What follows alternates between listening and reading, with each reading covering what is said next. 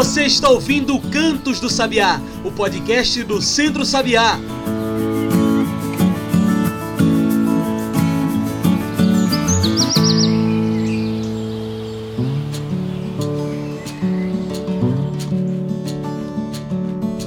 Olá a todos e todas que nos ouvem agora pelo Spotify e pelo Mixcloud. Eu sou João Lucas e está começando agora o Cantos do Sabiá, nosso podcast semanal sobre o campo, a cidade e o mundo. Cantos do Sabiá é o podcast do Centro Sabiá, então já segue aí esse programa para toda semana receber um episódio novo. Você também pode passar pelo nosso site e encontrar tudo que a gente produz. Anota aí www.centrosabiá.com www.ecosistema.org.br, tudo junto e sem acento. Também pode trocar uma ideia com a gente pelas redes sociais, no Instagram, no Twitter, no Facebook, procure por Centro Sabiá. E hoje falamos sobre o Dia Internacional da Juventude. O Dia Internacional da Juventude, dia 12 de agosto, é uma data para pensarmos na educação e conscientização dos jovens e das jovens na responsabilidade do futuro do planeta. Um futuro que esperamos que seja agroecológico. É um dia de reflexão, dia para pensar no protagonismo das juventudes para o dia de amanhã. E é para falar desse tema tão importante que hoje convidamos para a nossa mesa virtual Samara Santana. Samara é jovem representante do Fórum de Juventudes de Pernambuco, o FOJUP. Samara, muito obrigado por aceitar nosso convite. Você pode se apresentar melhor para quem está nos ouvindo, falar um pouco melhor sobre você? Olá, João Lucas. Eu que agradeço novamente pelo convite. Então, eu sou Samara Santana, sou camponesa da cidade de Uricuri, sertão do Araripe de Pernambuco. Estou atualmente na co-coordenação do Fórum de Juventude de Pernambuco, FOJUP, pelo Sertão, e também componho a coordenação do Fórum de Juventudes do Araripe. É, além disso, atuo também junto a, ao movimento eclesial, eu diria assim, é, na Pastoral da Juventude e do Meio Popular, a PJMP, como secretária diocesana, então é militante e articuladora da pastoral. E é isso.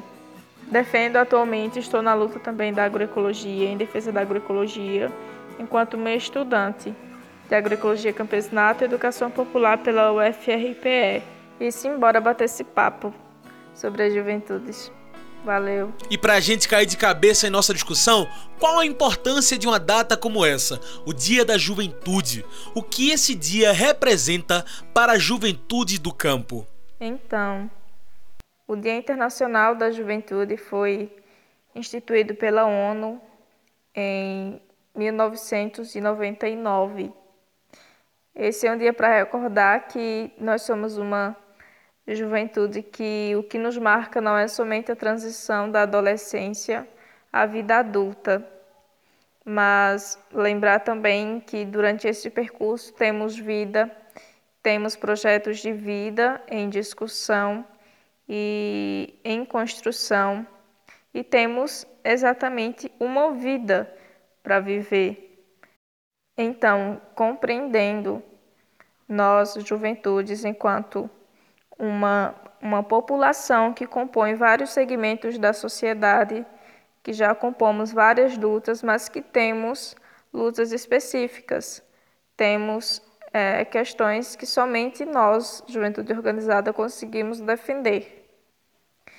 E para a juventude do campo, eu diria que que essa, não somente essa data, mas essa luta da juventude se torna um pouco difícil, Assim, de certa forma, a luta em defesa da, do, dos direitos da juventude está um pouco mais centrado na cidade, não estranhamente, é claro.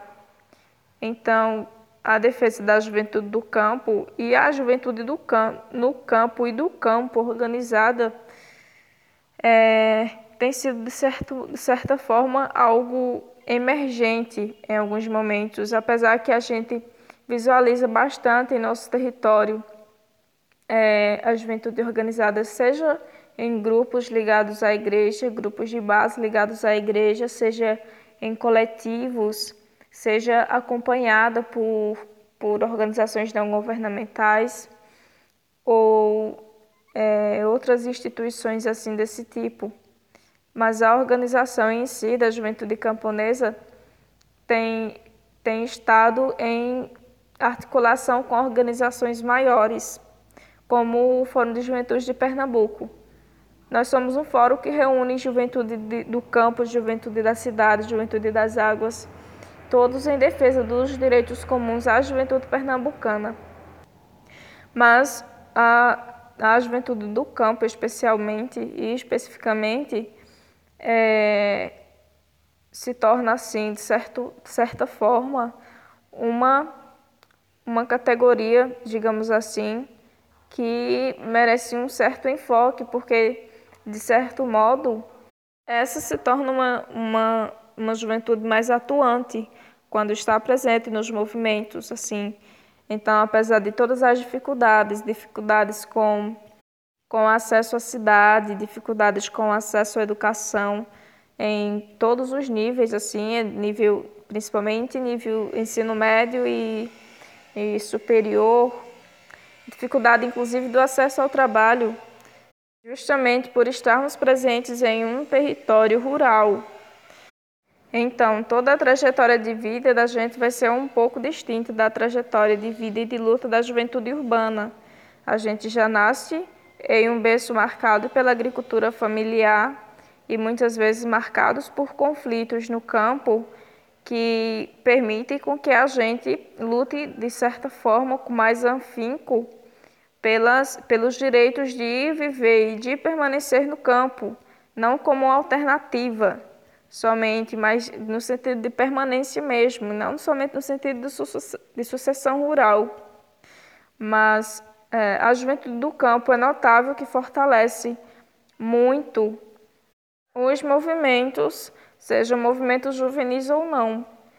Aí a gente nota a importância de organizar, de articular, de manter uma organização mesmo, a fim de que a juventude do campo se mantenha é, mobilizada, articulada e atenta às, aos direitos que lhes são garantidos, para que é, a vida no campo passe a ser um modo de vida e sempre cada vez mais um modo de vida que se expanda também as condições das juventudes na cidade, pois isso se torna também uma, uma construção de, de mão dupla, digamos assim, onde a juventude rural e a juventude urbana aprendem entre si e constroem juntos lutas, mesmo que sejam distintas, e lutas comuns também. Muito bom.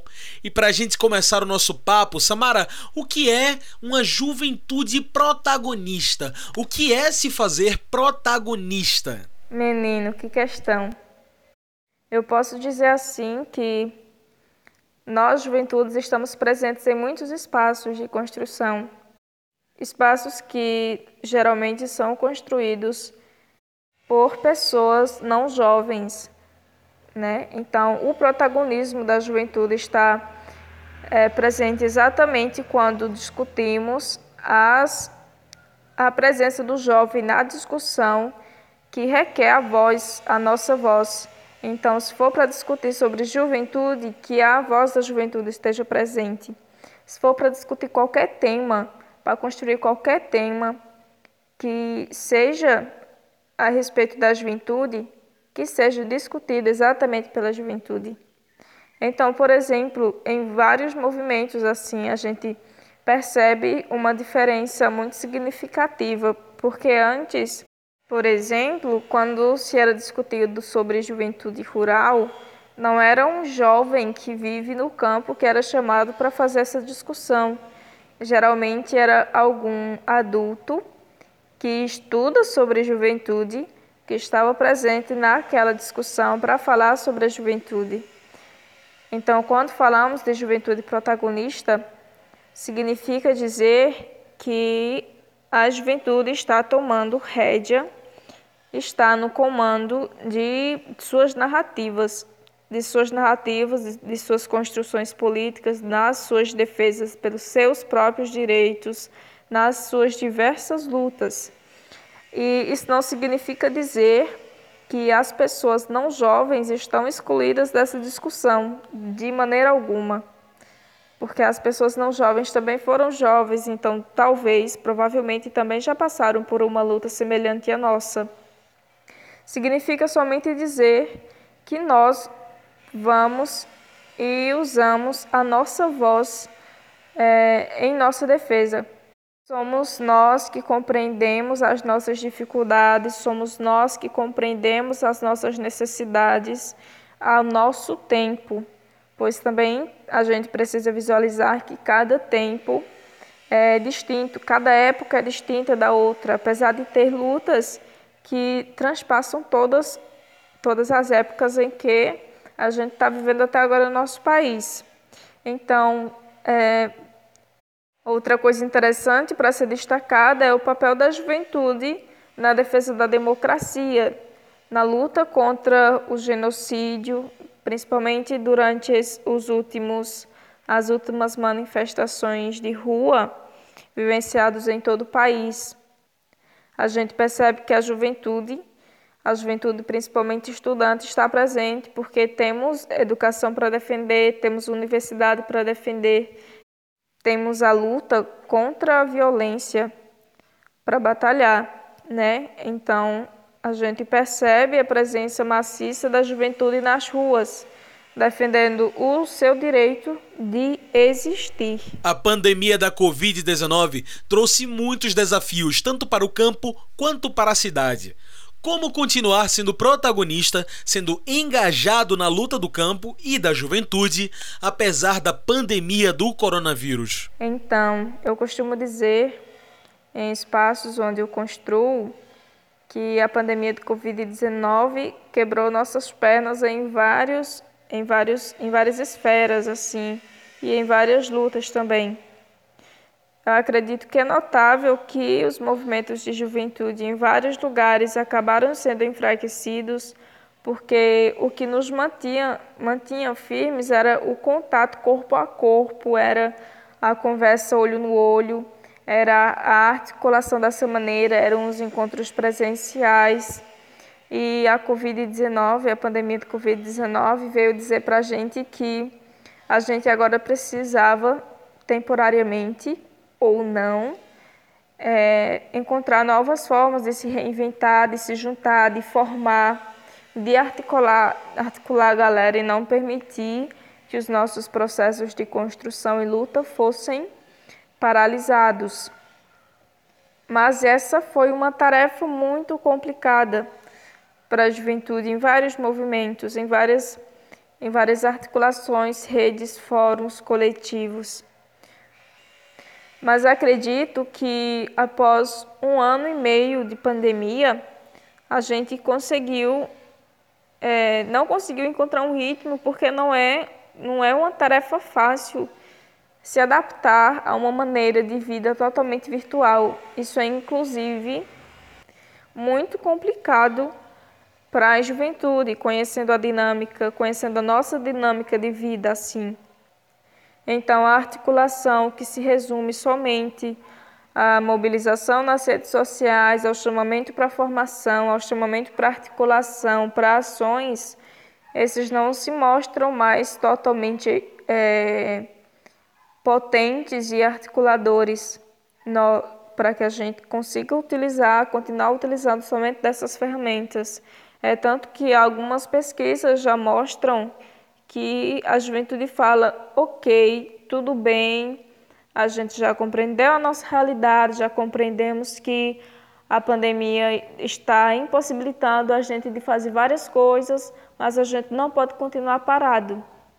Então, as mobilizações, tanto as mobilizações de rua, que voltaram a ser presentes nesse ano a partir de julho, voltaram a ser presentes nas nossas realidades, nas, nas principais cidades do país, inclusive no nosso estado, essas, esses são espaços também de incidência.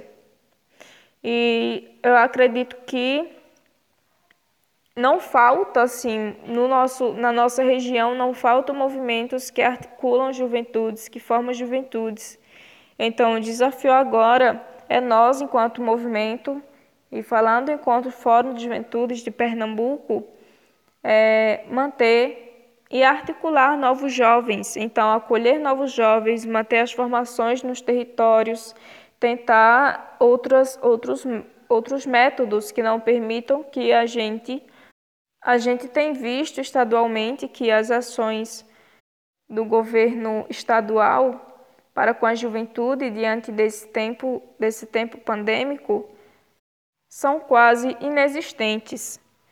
Então, é para que a gente perceba realmente que, diante de, desse cenário, a nossa luta não parou de maneira alguma, não podemos parar de maneira alguma, porque apesar de termos construído e de termos adquirido tantos direitos durante a nossa trajetória de luta em defesa das juventudes, em, no, em, em nossa defesa, em defesa de nossos direitos, ainda tem muito a ser defendido, ainda tem muito pelo qual lutar e ainda tem muito para que a gente consiga encontrar o nosso espaço devido dentro das, das organizações, dentro dos movimentos não juvenis, dentro de todos os espaços que não foram construídos exclusivamente para a juventude. Temos muito para lutar para que a gente assuma o nosso protagonismo dentro desses espaços e para que a gente diga que nós, juventude do campo, da cidade, das águas, temos esses direitos a ser conquistados, temos essas cobranças para ser colocadas e precisamos ser ouvidos e ouvidas. Existe uma luta muito antiga e muito contínua para que mais jovens permaneçam em seu ambiente natal, evitando a migração para grandes centros urbanos. Dessa forma, valorizando terra, cultura e também a agroecologia. O que você pensa sobre isso? É possível hoje o jovem permanecer no campo e trabalhando no campo? Então, João Lucas, essa questão é, cabe muito bem em mim. Eu diria que é uma carapuça que me serviu. eu, como estudante de agroecologia que permanece no campo, eu posso dizer que, que é um desafio, realmente. É um desafio é, seguir contra a hegemonia e falar que eu, jovem camponesa, opto por permanecer no campo e opto por não estar na sociedade como uma ferramenta convencional que alimenta a engrenagem, que faz com que a engrenagem, a engrenagem capitalista continue rodando. Então, a vida no campo, acredito que inicialmente a gente não pode romantizar. A vida no campo não pode ser romantizada, porque compreendemos que um, um modo de vida camponês ele ele requer muitas abrir mão de algumas coisas e continuar lutando com, por várias outras coisas e acima de tudo ter uma vida dedicada a produzir o seu próprio alimento, a preservar a cultura de sua comunidade, a continuar a articulação e a organização de sua comunidade. Você como um indivíduo jovem que escolheu permanecer no campo, que esteja ciente que se permanece no campo, é uma você está optando também por construir um modo de vida que possa ser abraçado por outros jovens como você e pelas crianças que estão crescendo e que essas crianças também consigam seguir esse exemplo e compreender a importância do campo e a importância de permanecer no campo e, sobretudo, o porquê escolher permanecer no campo. Como estudante de agroecologia e como uma jovem que é, permanece no seu território, que permanece em seu lugar de origem, apesar de tantas problemáticas, de tantas questões que tem visualizado como dificuldades, mas um pouco além de dificuldades, porque são resultados de processos que aconteceram no território, são questões que se perderam, são ancestralidades perdidas, são culturas que, que precisam ser resgatadas de certa forma. Então, é desafiante. É absolutamente desafiante permanecer. E é um desafio que você faz a si mesma, apesar de ser prazeroso. É um desafio que você faz a si mesma e, é um desafio que você faz a, a, ao que esperam de, de você. Porque apesar de, apesar de ser diferente em alguns lugares, geralmente nas comunidades rurais as pessoas não jovens esperam, principalmente pais, tios, esperam que os jovens saiam para a cidade em busca de uma qualidade de vida melhor. Ou seja, eu não quero que você trabalhe no campo, não quero que você pegue na enxada, não quero que você faça trabalho pesado, mas ao mesmo tempo não imaginam e não pensam na qualidade de vida que está tendo as pessoas que resolveram, por essa pressão, ir para ir a cidade. Então, o desafio de, da luta pela permanência no campo é, pela, é a luta exatamente pelas condições de permanência. Então, é pela garantia de direitos das pessoas, dos jovens que permanecem no campo, é pelo acesso às políticas públicas para quem permanece no campo, é pelo, pela, pelo acesso e melhoramento das políticas públicas que são dedicadas para a agricultura familiar e as políticas públicas exclusivamente dedicadas para a juventude. A gente sabe, a gente é, conhece as políticas públicas que são dedicadas é, para a juventude do campo, mas a gente também enxerga que a dificuldade para o acesso a essas políticas muitas vezes é, impossibilita que o jovem as acesse. Então, se trata tanto das da, do acesso à terra quanto ao, ao acesso a, a recursos de incentivo, quanto à assistência técnica, quanto à formação que possibilite que, que todo jovem, cada jovem que permanece no campo, encontre alternativas tanto para a produção que, e resistência de vida, quanto para a forma de permanência que vai além da produção, mas a existência em si.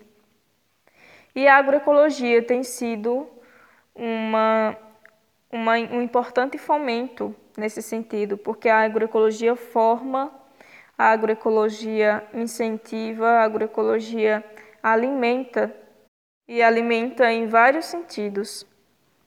Então, é possível sim afirmar que é possível que o jovem permaneça no campo e trabalhando no campo.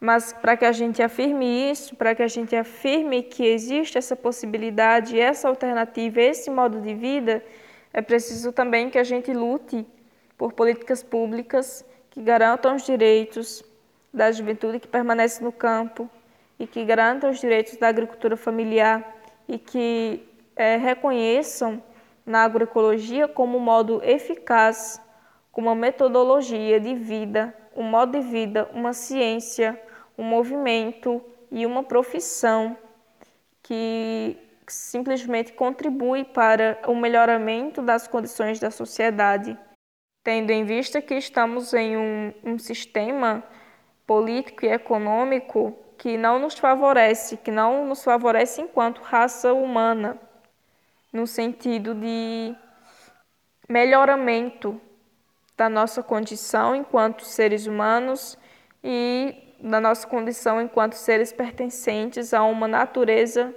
que é comum. Muito bom. Bem, vamos fazer uma pequena pausa agora. Fica aí que a gente continua num instante essa conversa com a Samara. Fica aí que a gente continua no instante essa conversa com Samara. Hoje a gente está falando sobre o Dia Internacional da Juventude, o dia 12 de agosto. Fica aí, a gente volta já.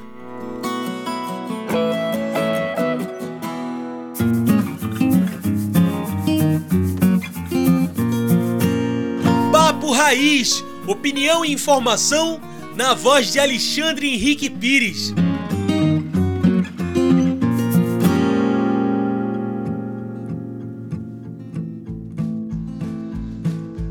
Olá, ouvintes do programa Em Sintonia com a Natureza. Estamos aqui de volta com a nossa coluna semanal Papo Raiz. Eu gostaria de conversar com vocês hoje sobre algo muito importante que aconteceu é, internacionalmente essa semana, mas que tem muito a ver com a vida de cada um e cada uma de nós que vivemos no Brasil, que vivemos no nosso estado de Pernambuco, que vivemos no semiárido. Vocês já devem ter ouvido falar aqui no programa Em Sintonia com a Natureza ou outras em outras, é, outros programas, em notícias de jornais, sobre o tema das mudanças climáticas, né? Ou seja, é, é, conversar um pouquinho com vocês sobre isso. As mudanças climáticas elas são resultados de uma série de, de ações que os seres humanos têm causado de danificação do nosso meio ambiente, desmatando a nossa caatinga, a nossa mata atlântica, o nosso cerrado, destruindo a, a, a vegetação nas nossas fontes de água, poluindo com lixo, ou seja, tem, com as queimadas, com uma série de, de ações humanas que têm atacado o nosso meio ambiente. Então, os governos se reuniram e construíram uma comissão formada por muitos especialistas, que hoje é chamado de painel intergovernamental é para o tema das mudanças climáticas, que é chamado do IPCC. E esses especialistas publicaram essa semana um relatório que coloca uma preocupação muito grande para as populações do nosso planeta Terra é, e, de forma muito especial, para as populações das regiões semiáridas, como é o caso nosso. É, aqui no estado de Pernambuco, tem mais de 80% do seu território é, em regiões semiáridas. Então, o, o relatório é, fala que, diante do contexto das, das questões que eu já trouxe aqui, que tem causado as mudanças climáticas, há grandes probabilidades de até 2050 a gente ter um aumento, aumento da intensidade e da frequência de grandes secas nessas regiões semiáridas, de aumento de chuvas intensas aonde já chove muito, né? do aumento do nível do mar em função do aquecimento de 1,5% da temperatura do planeta, uma preocupação em torno da redução da capacidade de produção de milho, de arroz, de trigo e de outros cereais, exatamente em função ou das grandes cheias ou das grandes estiagens, e do risco que isso tudo leva para o aumento da pobreza, quando a gente já está percebendo e vendo esse, esse, esse processo de empobrecimento da nossa população. Então eu acho que aí tem um elemento importante para que as nossas prefeituras, câmaras de vereadores estejam muito atentas é, na gestão das políticas ambientais dos nossos municípios e dos parlamentares a nível do estado, para que a gente tenha uma atenção e mais cuidado com o nosso meio ambiente. Você ouviu Papo Raiz, opinião e informação na voz de Alexandre Henrique Pires, uma produção do Núcleo de Comunicação do Centro Sabiá.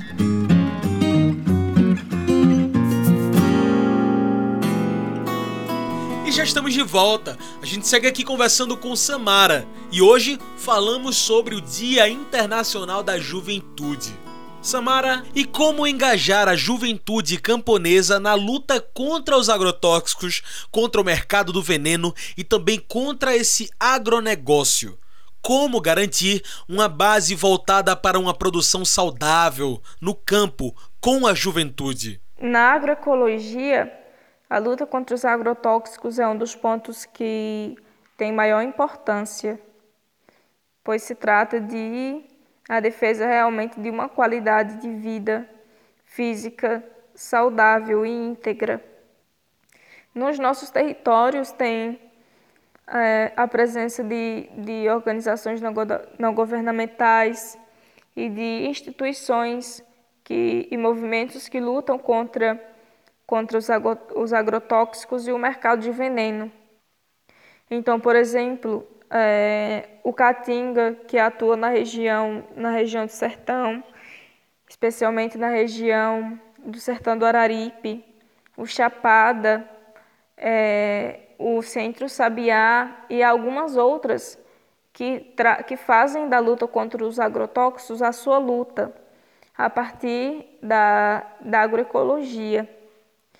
É, eu acredito que fazer com que as pessoas, a população compreenda o que são os venenos, o que consomem, é essencial para que essa luta seja de fato abraçada por pessoas que são, que estão nos movimentos articulados e pessoas que também não estão, para que também se insiram.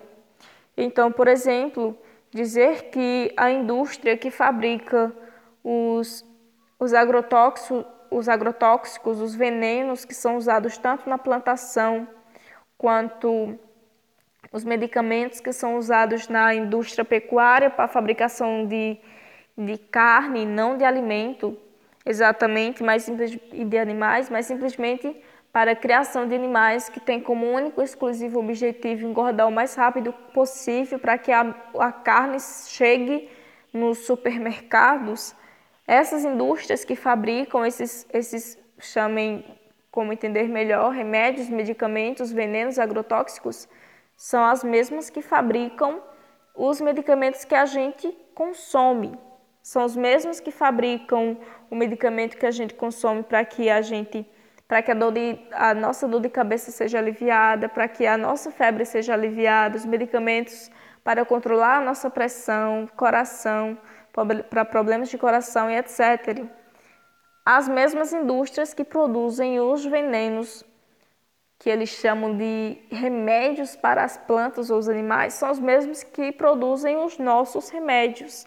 Então, vale que a gente pense qual o objetivo dessa empresa dessas indústrias, dessa, é, quais os objetivos realmente e por que, que nós consumimos os remédios que são fabricados para corrigir, é, corrigir de certa forma, entre aspas, é, os problemas que são causados exatamente pelos remédios que são produzidos pelas mesmas indústrias. Então, resumidamente, a gente consome sem querer remédios e depois precisamos consumir outros remédios para que o efeito do remédio que a gente consumiu seja, seja é, aliviado. Assim, então a gente está totalmente, estamos totalmente cercados por um, um esquema, digamos assim, que não tem a vida como um, um, um princípio, que não tem a vida como algo a se defender que o único objetivo é simplesmente lucrar em cima de nós enquanto nós respirarmos. Isso significa dizer que apoiar e que ser protagonista de uma produção saudável no campo, na cidade, uma agroecologia camponesa, uma agroecologia que seja da cidade, que a gente sabe que tem várias experiências já nesse sentido, Ser protagonista dessas experiências significa nadar contra a corrente. Integrar esses movimentos, essas ações que podem parecer pequenas, mas são significativas. Decidir produzir seu próprio alimento, decidir fazer uma pequena horta atrás de sua casa, no quintal, aquele lugar bem pequenininho, é um ato em si revolucionário. E quando a juventude compreende que essa, que essa é uma realidade onde ela está inserida, onde estamos inseridas, é, compreendemos também que é nosso papel nadar contra essa corrente. Então, é, por hora, o papel das organizações não governamentais que trabalham com a formação em agroecologia são fundamentais para a organização, para a conscientização, para a formação da juventude no campo. Além, é claro, de outras organizações, de outros movimentos que articulados levam é, a proposta, o movimento da agroecologia é, para as vidas, para as realidades das famílias, das comunidades em que a juventude camponesa está organizada ou está em processo de organização. Você acha que tem impacto esses grupos de juventude engajada no campo? Como você vê os impactos disso tudo para o futuro, na carreira dos jovens? Para não ser muito injusta, eu quero usar somente um, um exemplo de organização de juventude campo, dois exemplos de organização de juventude camponesa no campo no nosso estado. Temos o movimento dos pequenos agricultores, e temos o movimento dos trabalhadores e trabalhadoras sem terra. Esses movimentos têm uma responsabilidade e um papel muito importante no nosso território, porque apesar de ser movimentos amplos que trabalham com famílias, que articulam, mobilizam, formam famílias inteiras na defesa e na luta pela terra, também tem um, um enfoque e uma, uma visão muito voltada também às lutas da juventude, compreendendo a juventude como presente e como futuro dessa luta. Então, eu posso dizer que a juventude, quando é organizada, quando tem um trabalho de um trabalho de base, um trabalho que que faça-os compreender o seu papel, a sua posição neste mundo, nessa sociedade, uma posição que requer uma luta antirracista, anticlassista, antimachista e anticapitalista, é, quando a juventude cresce sendo formada nesse sentido, a visão de futuro, as perspectivas de futuro se alteram completamente das perspectivas de futuro que são visualizadas nas, geralmente nas juventudes urbanas. Então, falar de carreira do jovem se torna algo relativo. Relativo no sentido de é, que tipo de carreira. Porque geralmente as carreiras, quando são tratadas como carreiras, como profissão, é, estão pensadas para servir a um sistema específico, que é o sistema em que estamos inseridas inseridos. Então, a carreira aqui passa a ter um, um outro sentido quando a juventude é formada nesses aspectos que eu citei, a carreira passa a ter outro sentido, passa a uma perspectiva de vida e de futuro totalmente diferente. Então, não seria carreira no sentido de, de buscar uma ascensão social, é, individual, mas passa a ser uma, uma luta pelo coletivo. Então, depois que visualizamos os problemas em que estamos inseridos enquanto sociedade, a gente visualiza as nossas lutas, quando a gente visualiza o nosso papel do mundo, a carreira se torna nos manter no campo, produzir o nosso próprio alimento, tornar visível e explorar um novo modo de vida que seja contra-hegemônico e que assim a gente consiga construir um futuro diferente. Não um futuro que que nos enxergue, que continue nos enxergando simplesmente como ferramentas em uma máquina que simplesmente consome a nossa vida, até que a gente morra ou até que a gente perca a serventia para o sistema. Mas um futuro que se faça completamente diferente desse, um futuro onde haja educação, onde haja igualdade equidade de direitos e para homens e mulheres e para todas as demais categorias que estão entre na nossa sociedade, onde não haja preconceito, não haja LGBTfobia, onde não haja mortes e intolerâncias pela forma de vida que a gente tem e por ser simplesmente quem a gente é. Onde haja terra, teto e trabalho para toda a juventude e para todas as pessoas. Enfim, um futuro que a gente visualiza como uma utopia, assim, mas uma sociedade onde a gente consiga viver e respirar em paz e andar em paz e fazer qualquer coisa que a gente pense em fazer em paz e onde a gente consiga fazer realmente qualquer coisa que a gente possa fazer que esteja dentro do aceitável para a dignidade humana fazer. Muito bem. Como a nossa conversa está chegando ao fim, trago o nosso quadro especial do podcast, que é o Mete o Bico. Mete o Bico é o nosso quadro especial para o convidado trazer seus pontos finais para a discussão. Bora lá? Samara, como garantir que a juventude rural tenha acesso a uma educação do campo, da terra, para que possamos aumentar a permanência no campo? Mete o bico. Eita, que questão. Primeiro, converter a juventude rural à juventude camponesa.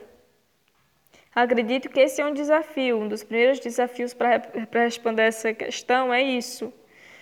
É fazer com que a pertença ao campesinato, a pertença da juventude camponesa, é, ajudar com que a juventude que está no, na zona rural se compreenda como, como camponesa, portanto, juventude do campo, portanto, juventude camponesa.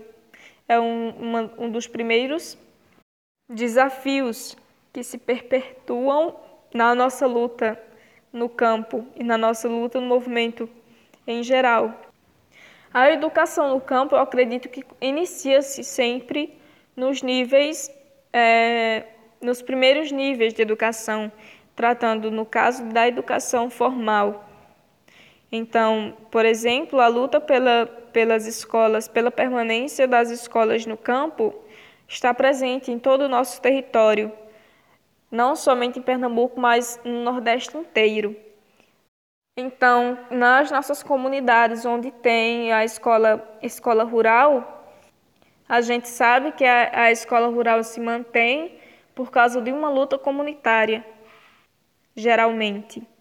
E as escolas, várias escolas são um número exorbitante de escolas rurais que foram fechadas é, a fim de, de continuar um processo e um projeto de, de educação urbanizada, onde a juventude é, do campo precise ir para a cidade para que busque uma formação dentro de um quadro, uma grade curricular que não lhe enxerga, que não lhe contempla. Então, é, são problemáticas muito importantes para a nossa luta. Portanto, eu considero que a luta da juventude no campo inicia-se pela luta pelas escolas, pela garantia das escolas nos primeiros, primeiros níveis de ensino no rural. E falando assim, eu preciso salientar que não se trata somente da existência de uma escola em uma comunidade rural, porque uma escola rural é diferente de escola do campo. A escola rural está presente em um território rural, mas a escola do campo precisa visualizar aquele campo como o, seu, o lugar onde está inserido e a partir de onde vai tirar a, a forma de ensino, a contextualização de ensino e construir a partir disso uma, uma nova narrativa de viver no campo, possibilitar que as crianças e adolescentes passem a ver o campo é, como um lugar onde queiram permanecer, onde não precisem olhar para a cidade e falar essa é a minha única alternativa. E a partir disso, é, os desafios se tornam maiores porque a educação da juventude no campo, quando se pensa na educação da juventude no campo, passa a ser um pouco mais complicada. Porque quando se trata da educação formal, a juventude vai conseguir é, estudar somente na cidade, infelizmente. Por isso a importância da educação não formal, a educação que os movimentos sociais levam até o campo, que as organizações não governamentais levam até o campo, que os coletivos e as formas organizadas de educar, de formar a juventude e a sociedade levam até o campo. Então, é uma tarefa que permanece, por enquanto, nas mãos desses protagonistas que permanecem tendo no campo o seu lugar ou um lugar de atuação e de formação e de organização e de fomentação da dignidade de vida. Então, a permanência no campo não deve ser algo que a gente coloque como uma imposição. Você precisa permanecer no campo, jovem, você precisa permanecer.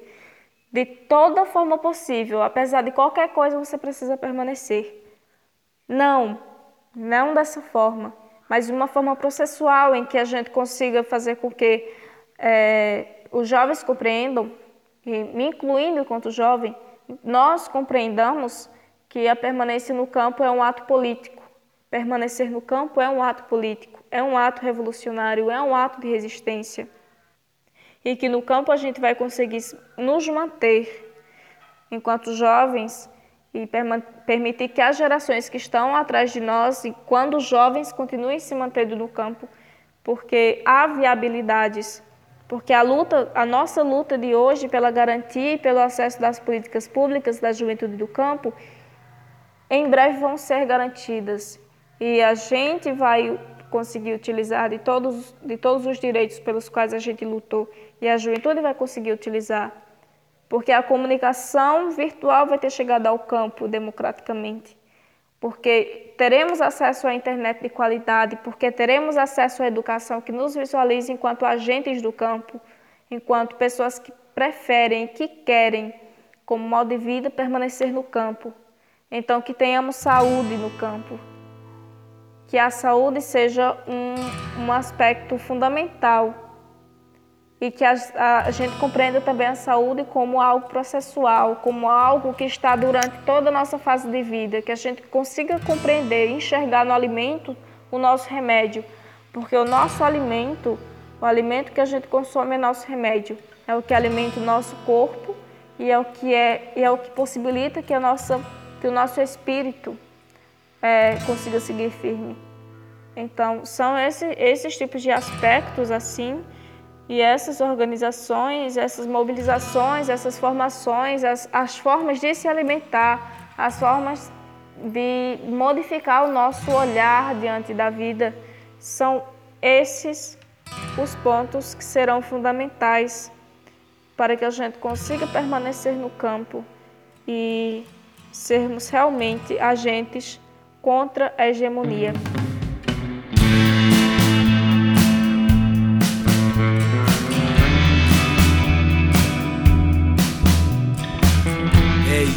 Samara, muito obrigado pela sua participação. Infelizmente, nosso tempo de entrevista está acabando.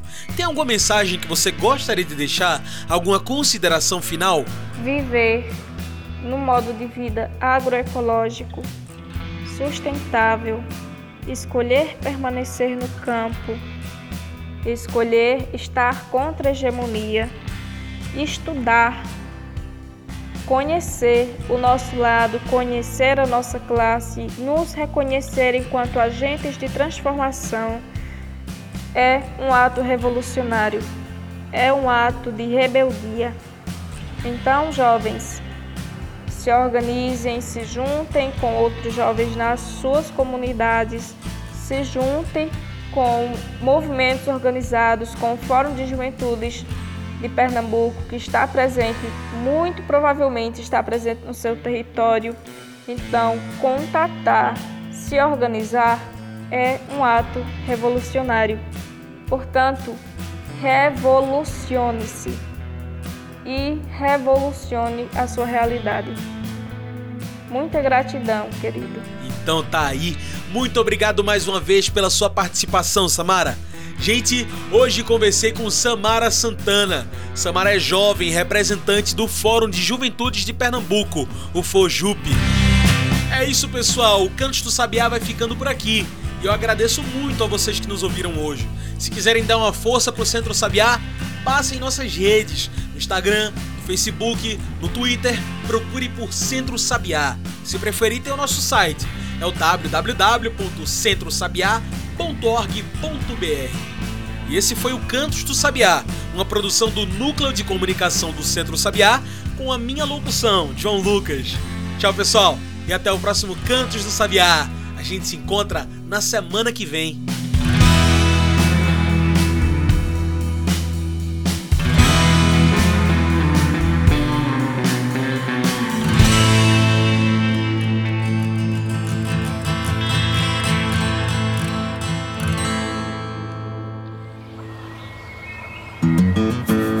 Você ouviu Cantos do Sabiá, o podcast do Centro Sabiá.